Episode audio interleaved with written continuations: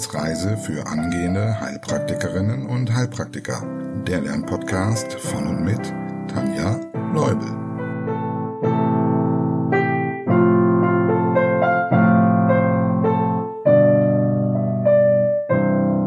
Hallo und herzlich willkommen heute zur Sonderfolge. Ich habe heute einen ganz lieben Besuch hier bei mir im Podcast. Wir haben nämlich gedacht, dass wir eine Sonderfolge machen zur gestrigen Prüfung. Dazu ist Anja bei mir. Anja, ähm, du kannst dich mal kurz vorstellen, wenn du möchtest, warum du hier bist und so weiter. genau, ich habe mit der Tanja letztes Jahr ähm, gelernt, also Prüfungsvorbereitung gemacht und äh, haben beide bestanden. Und jetzt äh, bereitet sie mich auf die mündliche vor, weil ich warte jetzt schon seit sechs Monaten und damit ich gut im Stoff bleibe, hilft die Tanja mir. Genau. Und Anja macht das super. Wenn alle so fit wären wie sie, würde ich mir gar keine Gedanken machen. Gut. Ich würde sagen, wir legen einfach mal los, Anja, und schauen uns mal. Also wir haben jetzt beide die Prüfung von gestern gekreuzt und wissen aber noch nicht, wer welche genau. Fehler hat. Und wir wollten jetzt ganz gerne einfach mal über unsere Schwierigkeiten, Probleme dieser Prüfung sprechen. Und vielleicht vorab, wir haben ja beide die Prüfung im Oktober letzten Jahres gemacht, ähm, die berühmt-berüchtigte. Anja, äh, jetzt mal, wie fandst du jetzt die Prüfung im Vergleich zu unserer Prüfung? Also die war um einiges ähm, einfacher als unsere. Unsere war halt teilweise so blöd formuliert, dass man wirklich echt gut überlegen musste, was die da eigentlich meinen. Mhm. Und ich fand sie auch echt schwer. Man konnte auch diese Ne, durch Ausschlussverfahren konnte man viel weniger äh, lösen. Das war hier anders. Hier war das eindeutig. Die, die Antworten und die Fragen waren sehr eindeutig. Es sind viele Sachen, die mir sehr bekannt vorgekommen sind aus alten Prüfungen. Und ähm, da waren ein paar knifflige dabei. Äh, ich denke, das werden wahrscheinlich auch deine sein. Das sehen wir ja gleich. Mhm. Aber die ist auf jeden Fall machbar gewesen, wirklich. Ja. Also ich habe sie jetzt auch bestanden und ähm, lerne ja jetzt nicht aufs Kreuzen, sondern auf die mündliche. Also das finde ich auch. Es waren so, finde ich, zwei, drei von der Formulierung auch etwas schwieriger, aber ähm, das ist vielleicht für euch, die ihr jetzt zuhört, so ein bisschen ja Trost oder, oder eine positive Aussicht, so dass die Prüfungen also jetzt nicht immer nur immer schwerer werden, sondern äh, es scheint da wieder eine leichte Änderung gegeben zu haben im Hinblick auf nicht ganz so undurchsichtig, nennen wir es mal so. Finde ich auch, genau. Okay, starten wir mal also wir verraten Gut. nicht, ob wir die Prüfung bestanden hätten. Wobei, hast du das gerade schon verraten? Nee, ne? Ja, ich habe es ver ich verraten. okay, aber wir haben noch nicht verraten, wie viele Fehler wir hatten. Ähm, genau, das lassen wir jetzt mal einfach spannend für die Zuhörer. Und wir sprechen jetzt natürlich nicht über alle 60 Fragen. Äh, falls du jetzt zuhörst und bist noch ähm, Anfänger oder hast dich noch nicht so ganz informiert, es gibt 60 Fragen in dieser Prüfung und man darf 15 falsch haben. Das heißt, ab 16 Fehlern ist man durchgefallen und man hat insgesamt zwei Stunden Zeit. Genau. Genau. Okay. Anja, was ist denn deine erste Tricky-Frage? Ja, meine erste Tricky-Frage, also ich habe die Gruppe A gekreuzt, ist bei mir die 3. Und mhm. zwar, da geht es um die Substitutionsbehandlung von Opioidabhängigen mit mhm. Methadon. Ja. Da war ich ziemlich überfragt, muss ich sagen. Und ich habe dann E angekreuzt, weil C für mich einfach überhaupt nicht logisch erschien. Okay, wir müssen für die Zuhörer jetzt natürlich sagen, was hier stand. Also welche Aussage trifft zu? Die Substitutionsbehandlung von Opioidabhängigen mit Methadon. Das war die Ausgangssituation und jetzt gibt es fünf Antworten. A darf durch den Heilpraktiker durchgeführt werden. Anja, was sagst du dazu? Ja, ganz klar nein. Arzneimittelgesetz. Hm. Nee, das, das sind ja Drogen. Ja. Und das fällt und das Arzneimittelgesetz. Da gibt es noch ein spezielles. Welches gibt es denn da noch? Muss ich überlegen. Mir fällt mir jetzt nicht an. Das weißt du, du bist jetzt so aufgeregt. Wir sind unter uns. Es sind nur an die 700 Zuhörer. Na dann. Nee, sag BT, BTM. Heroin. Ach Mensch, ja, natürlich. Das Betäubungsmittelgesetz. Ja, gut. Ja, klar. Vielen Dank, du hast jetzt sehr schön demonstriert, wie es sein kann. Ne? Also wir sitzen jetzt hier eigentlich in einer ruhigen Atmosphäre und äh, wir sehen jetzt nicht, dass so viele Leute dann letztlich zuhören. Und trotzdem, das ist einfach so, wenn man gestresst ist, wenn man aufgeregt ist, dann sieht man mal, die einfachsten Dinge sind weg Ne? Also das ist auch das Schwierige in so einer Prüfung. Okay, also wir sind uns einig, Heilpraktiker natürlich nicht. Dann Methadonbehandlung führt in aller Regel zur vollständigen Abstinenz. Was sagst du dazu? Naja, weil da schon steht vollständigen Abstinenz. Das ist natürlich Quatsch. Genau. Also, also Opioide, das ist mit einer des stärksten Mittel, die abhängig machen, körperlich und geist, äh, psychisch. Ja, genau. Und das und sehr ist auch, schnell vor allen Dingen. das ist im Prinzip auch schon die Antwort, nämlich die nächste wäre jetzt, hält die Opioidabhängigkeit aufrecht? Und das ist richtig, weil die sind ja im Prinzip erstmal abhängig vom Heroin. Davon möchte man sie abbringen, weil da gibt es ja ganz viele negative Auswirkungen bis hin zu ähm, sozialen Auswirkungen, ne, dass die alles für die Drogen tun. Und dieses Methadon ist im Prinzip ein Hilfsmittel, dass man von dem Heroin runterkommt. Aber es ist trotzdem eine Art von Opioid und deshalb bleibt man auch abhängig. Genau. Also C wäre die richtige Antwort gewesen und jetzt noch für euch die falschen. D wäre gewesen, schließt eine gleichzeitige psychotherapeutische Behandlung aus. Das ist natürlich Unsinn und ist nur stationär durchführbar, ist auch Unsinn, weil die können sich dann ja irgendwann das Methadon auch regelmäßig abholen bei ihrem Arzt. Okay. Ja, also bei der Frage hatte ich auch ein Fragezeichen. Hatte, ich hatte sie aber richtig. Okay. Frage Nummer 16 war meine erste falsche Frage, auch Gruppe A. Und ich muss ehrlich zugeben, das habe ich noch nie gehört. Es ging hier um das Neugeborenen-Screening. Mhm. Genau. Mhm. Man sollte zwei Antworten auswählen, welche von diesen Untersuchungen zum Neube Neugeborenen-Screening dazugehören. Und die Auswahlmöglichkeiten für dich, falls, also wenn du jetzt zuhörst, kannst du mal überlegen, ob du es wüsstest. Es gab hier Hypothyreose, glutensensitive Enteropathie in Klammern Zöliakie, das Down-Syndrom, Rachitis und Phenylketonurie in Klammern PKU. Anja, du kannst uns jetzt mal die richtigen beiden sagen.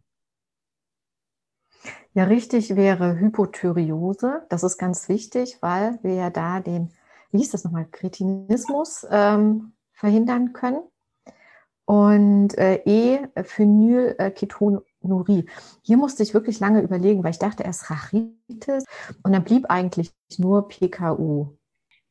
Ich habe es nachgelesen, aber das würde jetzt wahrscheinlich zu weit führen, wenn wir alles ähm, erklären. Vielleicht mal ganz kurz. Es handelt sich hier um eine Art von Enzymdefekt, wodurch dann die Umwandlung von Phenylalanin in Tyrosin nicht stattfindet. Und das führt letztlich zu einer, ja, zu einer Anhäufung von Phenylalanin dann über die Nieren und Urin und das kann dann ab schon dem dritten Lebensmonat dazu führen, dass es zur äh, geistigen Retardierung führt und so weiter. Ich muss auch zugeben, ich habe es auch vorher zumindest nicht bewusst gelernt, also nicht gehört. Und deshalb hatte ich auch Rachitis angekreuzt, weil ich dachte, nee, wenn du es noch gar nicht gehört hast, aber Rachitis würde man ja auch sehen. Ne? Da hat man ja dann auch eine Verformung. Vielleicht hätte ja, man. Und das entwickelt sich ja auch erst. Ne? Das ist ja nicht äh, was direkt im Screening dann auffällt. Aber ich habe da mich auch ein bisschen die Irre führen lassen, weil man ja gleich ähm, äh, Vitamin D bekommt. Ne? Mhm, mhm. Ja, ja, also genau. Gut, also das war meine erste falsche Frage. Gehen wir mal zu deiner nächsten. Mhm. Gut, Anja, was wäre denn deine nächste falsche Frage? Moment, meine nächste also die hatte ich nicht falsch, aber da bin ich drüber gestolpert. Und zwar ist das äh, die 11. Okay. Da geht es um eine 45-jährige äh, Patientin, mhm. die über einen Bandscheibenvorfall berichtet in der Halswirbelsäule. Und seit dem Vorfall habe sie ein andauerndes äh, Taubheitsgefühl, vor allem am Kleinfinger und am Ringfinger in der rechten Hand. Ähm, ich habe das richtig angekreuzt, das ist C8. Zur Auswahl hatten wir noch C 2, TH6, TH10 und L3. Hm, alles, was äh, TH und abwärts ist, das ist natürlich Quatsch, weil das ja dann eher den Stamm und die Beine betrifft, weiter runter. Ähm, und bei C8 bin ich hängen geblieben und weißt du auch warum? Eigentlich total blöd, weil wir haben ja sieben Wirbel und dann ist mir das wieder eingefallen, dass wir ja zusätzlich noch einen haben und ich dachte, das wäre eine Trickfrage. Ja, ja, ja. Das ist C8. Genau. Wir haben das doch beim äh, Radio Periost Reflex haben wir das gelernt, dass wir hier das Segment C7, C8 testen. Und das hat mir geholfen. Radio Periost ist ja dann hier unten am, am äh, in der Nähe des Handgelenks, ne? Deshalb, genau. Anja, hast du die nächste falsche Frage für uns? Ich habe die nächste falsche Frage für uns. Also, wir sind immer noch in A, Gruppe A, auch hier die 19 bei mir. Welche der folgenden Aussagen zur medianen, zur medianen Halszyste, in Klammern Thyreoglossuszyste, oje, oje, treffen zu? Wählen Sie zwei Antworten. Ha, so. Treffer, die habe ich auch falsch. genau. Und äh, die Antworten, es gibt zwei zur Auswahl. Und die Antwortmöglichkeiten sind A, die mediane Halszyste entsteht meist im Erwachsenenalter. B, die mediane Halszyste wird im Nacken ertastet. C, die Ursache ist ein Jodmangel. D, typische Symptome bei Infektionen sind Schmerzen und Rötungen der Haut. Und E, die mediane Halszyste bewegt sich beim Schlucken. Also hier war bei mir das erste Problem, dass ich nicht wusste, was es ist. Und ich dachte, vielleicht meinen die irgendwie Struma. Ja, aber ähm, das ja keine Zyste. Nee, ja, aber ich wusste halt nicht, ich habe das noch nie gehört. Mhm, ich auch nicht. Aber deshalb, ich habe direkt gedacht, okay, eine Zyste ist kein Stroma und deshalb war Ursache, ist ein Jodmangel direkt auszuschließen. Also genau. das, ne, so hilft man sich ja, wenn man jetzt von der Frage keine Antwort hat, dann muss man mal gucken, kann ich irgendwas ausschließen. Das war bei mir jetzt die, der Jodmangel, den konnte ich ausschließen. Ja, und dann stand ich auch da wie der Ochs am Berg. Hm. Äh, die richtigen Antworten können wir, äh, eine Antwort war natürlich klar, dass sie richtig ist, nämlich typische Symptome bei Infektion sind Schmerzen und Rötung der Haut, weil das ist ja eine allgemeine Aussage. Ne? Infektion, das kennt ihr hoffentlich von der Eselsbrücke, die wir gelernt haben, dem roten Tiger folgen. also Zyklus dem roten Tiger folgen. Und da wissen wir ja, Schmerzen und Rötung der Haut sind auf jeden Fall Zeichen der Infektion. Also das war eine richtige und der Rest war jetzt raten. Ich habe geraten, dass man sie am Nacken erfasst. Das war leider falsch. Was hast du geraten? Ich habe tatsächlich, äh, Ursache ist ein Jodmangel, weil okay. ich wusste nicht, was okay. es ist. Also richtig für euch jetzt, äh, die ihr zuhört, wäre gewesen, ähm, typische Symptome der Infektion, das haben wir gerade gesagt, und die mediane Halszyste bewegt sich beim Schlucken. Ja, das wären die richtigen Antworten gewesen. Müssen wir nochmal nachlesen, Anja. Wir haben das beide nicht gelernt. So okay. sieht das aus. Gut, dann schaue ich mal, was mein nächster Fehler ist. Also jetzt die 19 hatte ich ja auch falsch. Ähm, der nächste Fehler, den ich hatte, war die Nummer 34. 34. Welche der folgenden Aussagen treffen zu? Typische Ursachen einer Obstruktion der Atemwege sind. Also hier gab es jetzt eine Mehrfachauswahl. Und ähm, ja, man kreuzt hier am besten immer erstmal das an, was man denkt, was richtig ist und guckt sich dann erst die Antwortmöglichkeiten an, wo die Kombinationen drin sind. Ja, hm. und ich hatte mir schon vorstellen. Und dann falsch. Ja, ich habe hier echt überlegt. Also du hast die vier mit angekreuzt. Äh, nein, nein, das war klar. Nein, okay. Ah, okay. Also die Antwortmöglichkeiten mal äh, für dich zum Nachdenken. Erstens übermäßige Schleimbildung. Zweitens Bronchialmuskeltonuserhöhung. Drittens Schleimhautschwellung. Viertens Hypoxie, also Sauerstoffmangel. Und fünftens Lungenfibrose. Ja, also zwei Dinge waren für mich klar. Übermäßige Schleimbildung. Der übermäßige Schleim verstopft ähm, die Atemwege und Schleimhautschwellung genauso. Und dann dachte ich, okay, dann haben wir ja unser Asthma im Prinzip, ne? Die Kennzeichen von Asthma. Und die Nummer zwei, die Bronchialmuskeltonuserhöhung, die hatte ich erst angekreuzt und dachte dann aber im Nachgang, nee, das kann nicht sein, weil es sind ja Spasmen der Bronchialmuskulatur. Aber diese Tonuserhöhung. Macht ja. Genau, macht die Obstruktion aus. Ja. Teil davon. Ja, aber ich dachte, Tonuserhöhung muss ja nicht unbedingt bedeuten, dass komplett zu ist. Ne? Aber gut, Obstruktion heißt ja auch nicht, dass es unbedingt komplett zu ist. Deshalb, das war mein Fehler hier. genau. Also die drei wären richtig gewesen und das war die Antwortmöglichkeit D. Eins, zwei und drei sind richtig. Hm. Ich meine, letzten Endes ist das ja auch die Trias bei der äh, chronischen Nee, beim Asthma bronchiale, ne? Ja, genau, genau. Die Trias habe ich erkannt, aber ich dachte, die Tonuserhöhung gehörte für mich nicht dazu. da war ich ein bisschen zu, zu detailliert, genau. Ja, was ist deine nächste falsche Frage? Also ich habe noch ein paar Fehler weiter oben, aber ich ja. sehe gerade die 32. Mhm, okay. Mm, die hatte ich richtig durch Ausschlussverfahren, äh, weil ich das Medikament nicht äh, kannte und habe es mir dann hergeleitet. Ich lese mal vor. Welche der folgenden Aussagen treffen zu? Eine, ein 53-jähriger Patient erwähnt während des Patientengesprächs die frühe Einnahme, frühere Einnahme von Haloperidol, zum Beispiel Haldol. Dies kann am ehesten auf folgende Vorerkrankungen hinweisen. Eins wäre manische Episode, zwei Schizophrenie, C organisch bedingte Psychose, vier Epilepsie, fünf Morbus Parkinson. So, und ich habe dann, weil ich überhaupt keine Ahnung hatte, was das ist, und dachte mir so, Hall, vielleicht von Halluzinationen kommend, mhm. habe ich mir das, das passt für manische Episode, das mhm. passt für Schizophrenie und das passt auch eine organisch bedingte Psychose. Da wird das auch ja. passen. Ja, mhm. und was vielleicht auch wichtig ist zu hören, es gab hier immer nur eine Kombination aus drei Antworten. Also alle Antwortmöglichkeiten haben drei Ziffern beinhaltet. Das heißt, man musste jetzt drei Krankheiten finden, die dazu passen. Genau. Das war natürlich eine gute Kombi dann, ne?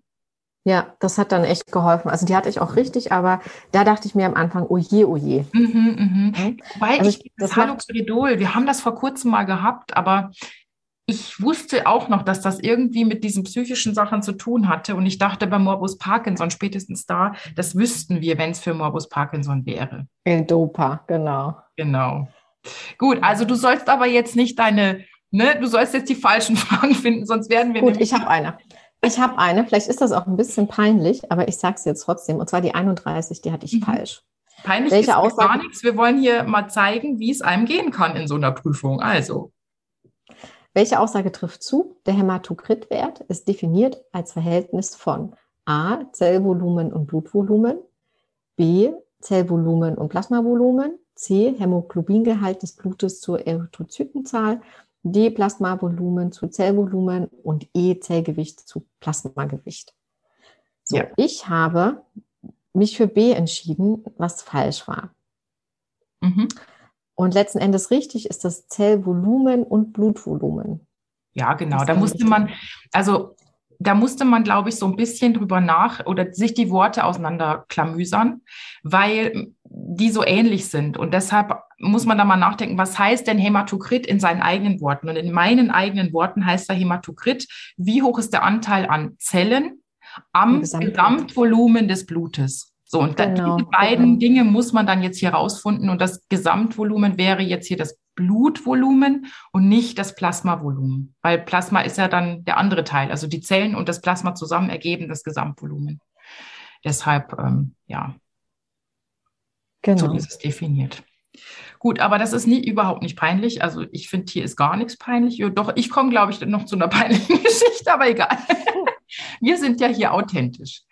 Ähm, ich suche mal meine nächsten, meine nächsten Fehler. Der wäre jetzt bei mir bei die Frage 40. Genau, das ist mein peinlicher Fehler und so ein typischer mhm. Prüfungsfehler, finde ich. In einer Prüfung passiert das einfach. Welche der folgenden Aussagen zu den Blutzellen treffen zu? Und ich lese euch jetzt mal die Antwortmöglichkeiten vor. Erstens, Erythrozyten transportieren Kohlendioxid. Zweitens, Thrombozyten wirken bei der Blutstillung mit. Und du kannst da jetzt im Kopf immer einen Haken dran machen oder auch nicht, wenn du denkst, es ist nicht so. Drittens, die Anzahl an Eosinophilen ist bei allergischen Erkrankungen und Parasitenbefall häufig erhöht. Viertens, Lymphozyten bilden Antikörper. Und fünftens, Monozyten gehören zu den Phagozyten, also zu den Fresszellen. Anja, willst du mal raten, was ich nicht mit angekreuzt hätte? Ich hoffe nicht, dass du drei nicht, nee, das, nicht. das war mir klar. Dann hast du vielleicht die vier. Lymphozyten bilden Antikörper. Nein, das sind ja die B-Zellen, das ist auch Ach, klar. Nee, dann hast du die Monozyten. Nein, das war mir auch klar. Sag mir nicht, du weißt nicht, dass Erythrozyten auch Kohlendioxid genau. Ich habe die oh, eins nicht angekreuzt. Ich dachte, die kriegen mich nicht dran. Wir haben natürlich den Sauerstofftransport bei den Erythrozyten. Also klar, das ist, ne, das ist natürlich vollkommen klar. Das war so ein typischer Prüfungsfehler. Ja, aber ja. ich zu. Jetzt darfst du deine nächste Peinlichkeit rausholen. Äh, ja, ähm, ich muss ein bisschen hochgehen. Die 21 habe ich falsch. Genau. Da, also da lag ich komplett daneben. Nee, nicht komplett. Eine hatte ich richtig und eine hatte ich falsch. Und zwar, mhm. hier sind zwei Aussagen zu wählen äh, zu Sarkoidose, äh, in Klammern Morbus Bug. A ist für den Heilpraktiker meldepflichtig. B wird durch Aerosole übertragen. Nein, hier wird nichts übertragen. Zumindest wissen wir noch nicht, was die Sarkoidose verursacht. Ähm, C bezeichnet die extrapulmonale Form der Tuberkulose. Ja, das stimmt nicht. Äh, und D geht im Akutstadium typischerweise mit Gelenkbeschwerden und Erythema nodosum einher. Und E wird oft nur als Zufallsbefund im Thorax-Röntgenbild diagnostiziert. Also E, das letzte mit dem Röntgenbild, das wusste ich. Ne? Und ich habe dann aber, weil ich den nicht angekreuzt habe, mich dann für C entschieden, weil. A und B einfach gar keinen Sinn macht. Mhm, mh. Weil ich das nicht auf der Uhr hatte, dass im Akutstadium man da ein Erythem bekommt. Ja, mhm. doch, das, das ne? hat. Aber es macht ja Sinn durch diese ähm, äh, Granulome kann man auf jeden Fall Gelenkbeschwerden bekommen ne? und auch diese Hauterscheinungen. Ja, und Sarkoidose ist ja keine Form der Tuberkulose. Also es ist zwar ähnlich, ne, man hat auch diese Granulome, aber es ist jetzt keine Form von Tuberkulose. Nee, ist es nicht, genau. Genau, genau. Okay. Gut, dann schaue ich mal nach meinem nächsten. Wir waren ja gerade bei der 40. Ich bin bei der 42, ist schon mein nächster Fehler. Moment. Ah, ja, ja, ja, ja. Das habe ich, ich habe natürlich die Fachbegriffe, Fachbegriffe, nicht mehr so auf dem Schirm. Und Anja, vielleicht sollten wir beide auch nochmal wieder Bewegungsapparat machen, wenn du das auch falsch hast. Ja, habe ich auch falsch und es steht ja noch auf meiner Liste. Ja, siehst du, siehst du. Dann müssen wir das in einer unserer nächsten Sitzungen mal zusammen machen. Ähm, die Frage war, welche der folgenden Aussagen über den Aufbau der Gelenke treffen zu? Und ich muss dazu sagen, das ist auch so ein Lieblingsthema, ein ewiges Lieblingsthema von mir. Erstens, die Synovia, also Gelenkschmiere, dient unter anderem dem Stofftransport zum Gelenkknorpel. Das ist natürlich richtig. Denn wenn diese Schmiere verloren geht, dann haben wir ja das Problem, dass der Knorpel nicht mehr ernährt wird. Und das ist ein Riesenproblem. Zweitens, bei der Synarthrose sind die beteiligten Knochen durch einen Gelenkspalt miteinander verbunden. Ja, das war nicht richtig. Ich weiß aber, ich habe jetzt nicht nachgeguckt. Weißt du noch, wie es heißt? Das heißt, hat eine andere Bezeichnung. Die Arthrose müsste das heißen. Ah, okay, gut. Na, ich habe das auch falsch. Ich habe es auch falsch. Ja. Das dritte war eine Articulatio trochoidea, also ein Radgelenk, ermöglicht Bewegungen um drei Hauptachsen. Sie hat drei Freiheitsgrade. Das ist natürlich falsch, denn hier sprechen wir ja vom, äh, na, wie heißt das Gelenk? Ähm, Kugelgelenk. genau. Mhm. Und auch das Daumenwurzelgelenk, das hat ja auch drei Beweglichkeitsmöglichkeiten. Ne? Genau. Mhm. Nummer vier, ein Scharniergelenk besitzt nur eine Achse und einen Freiheitsgrad. Mhm. Das ist ja zum Beispiel unser Fingergelenk oben unten. Ne? Genau. Mhm. Und Nummer fünf, das Hüftgelenk ist ein Sattelgelenk, Articulatio selaris. Das ist natürlich falsch, denn das Hüftgelenk ist ein Kugelgelenk. Genau. genau. Oder wie nennt man es auch? Nussgelenk. Der Nuss. Nussgelenk. Richtig. ja, das war meine nächste falsche Frage. Ja, Anja, was wäre deine nächste eigentlich falsche Antwort? Wir sagen immer falsche Fragen, aber eigentlich haben wir falsche Antworten gegeben. Genau. Bei mir wäre das die 42, die hatten wir aber gerade. Dann geht es weiter bei mir mit der 44. Mhm, okay. Das habe ich zum Glück richtig, Gott sei Dank, weil ich habe ja einen Schwerpunkt Frauenheilkunde. ja, also da habe ich mich echt ein bisschen schwer getan. Und zwar, es geht um den Menstruationszyklus und hier die Frage, welche Antwortmöglichkeiten richtig sind. Für die zweite Hälfte des Menstruationszykluses gilt Anstieg des Progesterons, Reifung des Follikels. Kurz vor Einsetzen der Menstruation kann die Stimmung gedrückt sein. Dann haben wir viertens erhöhte äh, Basaltemperatur und fünftens Entstehen des Gelbkörpers. So, ich habe mich da jetzt äh, bei dem Gelbkörper gestört, weil der ja eigentlich beim Eisprung ähm, gebildet wird und war da ein bisschen zu knausrig. Äh, ich habe mich dagegen entschieden und dann habe ich, äh, was habe ich denn nun angekreuzt? Ich habe die, die A angekreuzt. Also ich habe angekreuzt Anstieg des Progesterons. Das stimmt natürlich auf jeden Fall, weil in der ersten Hälfte ist es das Östrogen. Dann habe ich drei angekreuzt, ähm, dass man, ähm, dass die Stimmung gedrückt werden kann vor dem Eisprung. Das stimmt. Die kann aber auch nach dem ja. Eisprung gedrückt sein. Also bitte. Menstru Menstruation steht hier. Aber es stimmt oh. auch beim Eisprung kann es natürlich auch sein bei manchen Frauen. Genau, mhm. genau. Und fünf äh, Entstehen des Gelbkörpers. Ach doch, das habe ich angekreuzt. Aber letzten Endes richtig ist ja die vier noch erhöhte Basaltemperatur. Ja. Das ist ja für alle, die vielleicht äh, natürliche Familienplanung kennen. Da ist es ja so, dass man die äh, Basaltemperatur jeden Morgen zur selben Uhrzeit misst. Und dann stellt man fest, dass sie um bis zu 0,5 Grad höher ist. Und daran kann man festmachen, dass der Eisprung stattgefunden hat. Das heißt also, in der zweiten Zyklushälfte ist die Basaltemperatur erhöht. Genau. Das Einzige, was hier also falsch war, war die Reifung des Follikels, weil das findet in der ersten Hälfte statt. Genau. Ja, Genau. Und hier die verschiedenen, also das äh, lesen wir jetzt nicht vor, was hier immer als äh, Antwortmöglichkeiten gibt, eine 1, 3 und 5. Das könnt ihr ja beim Hören überhaupt nicht ähm, nachvollziehen. Gut, meine nächste falsche Antwort war bei der Frage Nummer 53. Welche der folgenden Aussagen zu Schilddrüsenerkrankungen treffen zu? Wählen Sie zwei Antworten. Ja, ich habe eine falsch und eine richtig. Antwortmöglichkeit A, bei Eutyreotastoma ist FT3 und FT4 erhöht.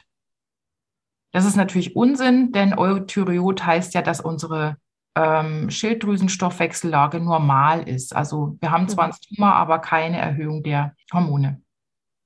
B. Ältere Patienten mit einer großen Knotenstruma zeigen häufig eine funktionelle Schilddrüsenautonomie. Ich habe mich an diese Autonomie gestört, weil ich dachte, die haben ja oft eine, also eine runtergefahrene Aktivität und nicht eine erhöhte. Und für mich heißt Autonomie, dass ich eine äh, Schilddrüsenüberfunktion habe. Und mhm, das hat bei genau. mir nicht in meinen Kopf gepasst. Also es wäre hier richtig gewesen, anzukreuzen gewesen. Nummer C, der TSH-Basalwert dient als Schilddrüsen-Screening-Test. Das ist richtig.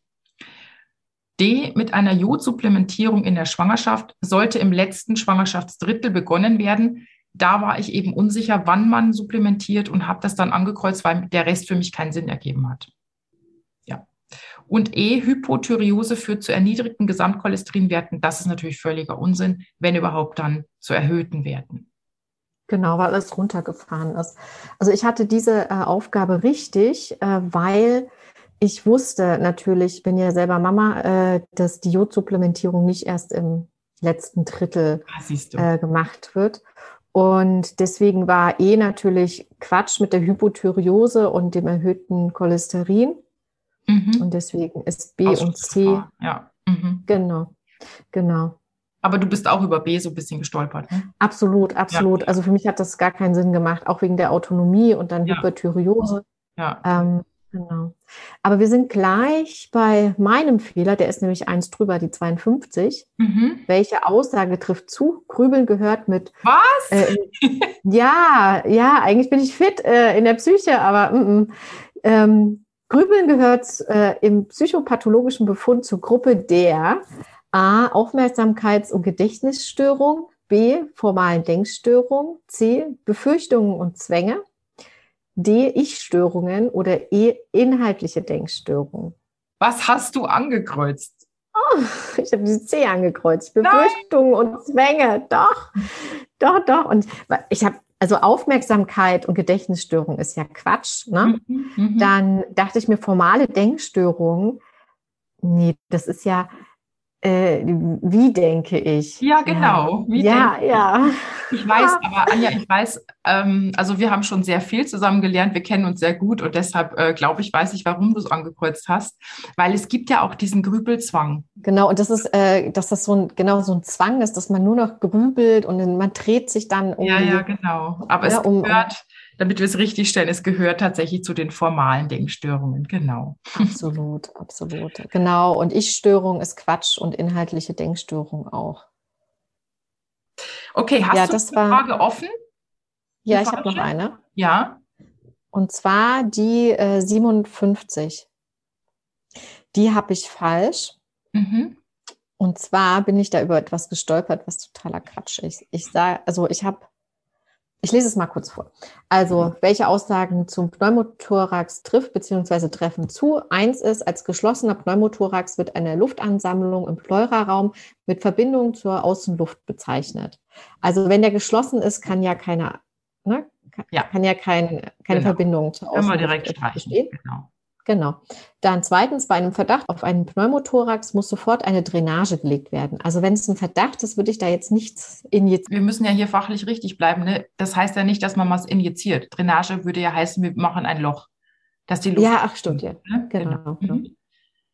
Ähm, ein kleiner Pneumothorax kann durch Auskultation nicht ausgeschlossen werden. Das stimmt. Ja. Vier, bei Patienten mit Pleuraerguss bildet sich kein Pneumothorax. Also ich wüsste nicht, warum sich das nicht bilden könnte. Mhm, genau. also die Möglichkeit besteht. Und fünf, und das war mein Fehler, am häufigsten ist der Pneumothorax traumatisch bedingt. So, und das ist aber nicht traumatisch bedingt, sondern der spontan. Richtig. Ja? Das genau, ist der, der häufigste. Pneumothorax ist der häufigste, der sich ja oft bei jungen Männern bildet. Ne? Genau. Einfach genau. so beispielsweise auch beim Sport, wo diese äh, Blasen dann letztlich platzen die Alveolarbläschen, ne? Und dann genau. haben wir diesen, diesen spontanen Pneumothorax, genau. Ja. Genau, und deswegen ist A richtig und nicht C. C ist falsch, A ist richtig. Ein kleiner Pneumothorax kann durch Auskultation nicht ausgeschlossen werden. Ja, genau. Das also stimmt also das für die 57. War eine Mehrfach-Antwortauswahl äh, und da gab es dann eben eine Antwort, nur Nummer drei ist richtig und das war die. Genau. Ja, wenn ihr jetzt mitgezählt habt, dann habt ihr vielleicht festgestellt, wenn wir uns nicht verzählt haben, dass wir beide sieben Fehler hatten. Ne? Wobei du eigentlich angefangen hast, aber egal. irgendwie, irgendwie hätten wir auf jeden Fall bestanden und haben auf jeden Fall auch beide weniger Fehler als letztes Jahr. Ich kann aus meiner Erfahrung sagen, ich hatte für die Prüfungen davor immer weniger Fehler. Also ich finde schon, dass das Niveau gestiegen ist, was ja auch nicht schlecht sein muss, aber diese Prüfung war fair und das, das finde ich wichtig. Also ich fand jetzt, dass unsere Prüfung im Oktober teilweise nicht so wirklich fair war. Und die fand ich jetzt wirklich fair. Ja, das finde ja. ich auch. Und das, das finde ich wichtig. Und das Niveau darf ja ruhig ein bisschen steigen, damit wir auch in unserem Beruf, ähm, ja, damit der nicht noch weiter irgendwie ins schlechte Licht gerückt wird. Ne? So nach dem Motto, das kriegt man ja eh geschenkt. Also das ist auf keinen Fall so, dass man es geschenkt kriegt. Man muss dafür schon was tun. Ja, also ich würde sagen, alle, die es geschafft haben, erstmal herzlichen Glückwunsch, Gratulation. Also es ist ja immer so ein bisschen ein Nervenspiel, ne? ob man sich jetzt auf diese Lösungsschlüssel schon verlassen kann oder ob es noch irgendwie was gibt. Das war in der Oktoberprüfung sehr heftig. Also da gab es viele Leute, die so genau an der Grenze waren und nicht so genau wussten, habe ich 15 äh, Fehler oder sind es doch 16? Also habe ich bestanden oder nicht? Ich hoffe, dass das bei euch nicht so ist. Ich hoffe, ihr habt Klarheit. Wenn ihr es nicht geschafft habt, ähm, einfach Kopf hoch, weiter lernen bis zum nächsten Mal. Und wenn ihr es geschafft habt, dann jetzt toi, toi, toi, viel Erfolg beim Weiterlernen für die mündliche. Und falls ihr noch Unterstützung braucht, meldet euch gerne bei mir. Ihr wisst, wo ihr mich findet, bei Instagram oder auch per E-Mail. Dann können wir einen Termin für ein gemeinsames Coaching machen, so wie ich das mit Anja zweimal pro Woche mache. Ne, Anja? Ja, und ich bin sehr froh darüber. Also die Tanja kann das erstens äh, super erklären und ähm, die stellt je nachdem, wie fit man ist, die passenden Fragen, so dass man immer sehen kann, wo darf ich noch wachsen, ne? wo muss ich noch ein bisschen was machen und was ist schon ganz gut. Und dadurch geht man immer mit einem guten Gefühl raus und auch mit einer To-Do-Liste, was ich ganz wichtig finde, weil nach der Prüfung, nach der nach der schriftlichen bin ich in ein Loch gefallen. Und ähm, das passiert mit der Tanja nicht. Mit der Tanja geht man immer mit, mit äh, was raus, was man gut gemacht hat, aber auch mit den Dingen, wo man nochmal die Nase reinstecken kann. Und gerade nach der schriftlichen ist es so, dass man dann gar nicht weiß, wo man anfangen soll, weil man hat ja so viel gelernt. Ne? Und man vergisst leider auch ganz viel. Und so bleibt man immer am Ball. Also ich kann die Tanja wirklich wärmstens empfehlen. Oh, danke. Ich glaube, ich bin ganz rot. Gut, dass mich keiner sieht. Ja, Anja, dann vielen, vielen Dank. Dann würde ich sagen, entlassen wir unsere Zuhörer mal. Ähm, ja, ich wünsche euch viel Erfolg beim Weiterlernen und wir hören uns nächsten Mittwoch in der neuen normalen Folge zum Thema Kreislauf. Tschüss. Tschüss.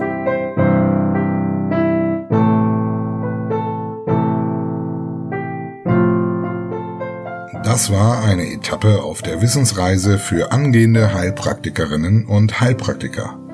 Der Lernpodcast von und mit Tanja Leubel.